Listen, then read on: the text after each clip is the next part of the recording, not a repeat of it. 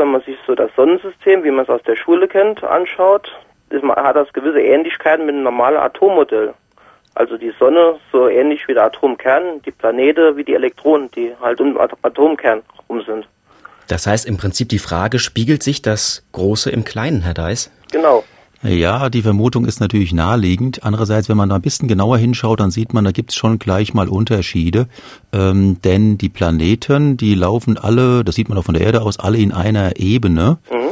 Während die Elektronen, wenn man denn das ursprünglich so ein naives Modell so ein bisschen nimmt, äh, die würden quasi vollkommen äh, in alle Richtungen um diesen Atomkern herumlaufen. Wobei, da muss ich jetzt ganz einschränkend sagen, äh, wir reden heute ja äh, gar nicht mehr von den Elektronen als so Punkte, die quasi mhm. um so ein Zentralgestirn herumkreisen, sondern wir reden ja heute in der Quantenphysik nur noch von Wellen, von Wahrscheinlichkeiten.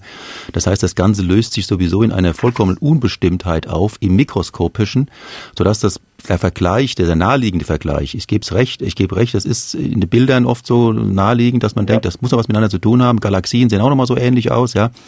Das ist eher Zufall. Ich würde es mal so sagen.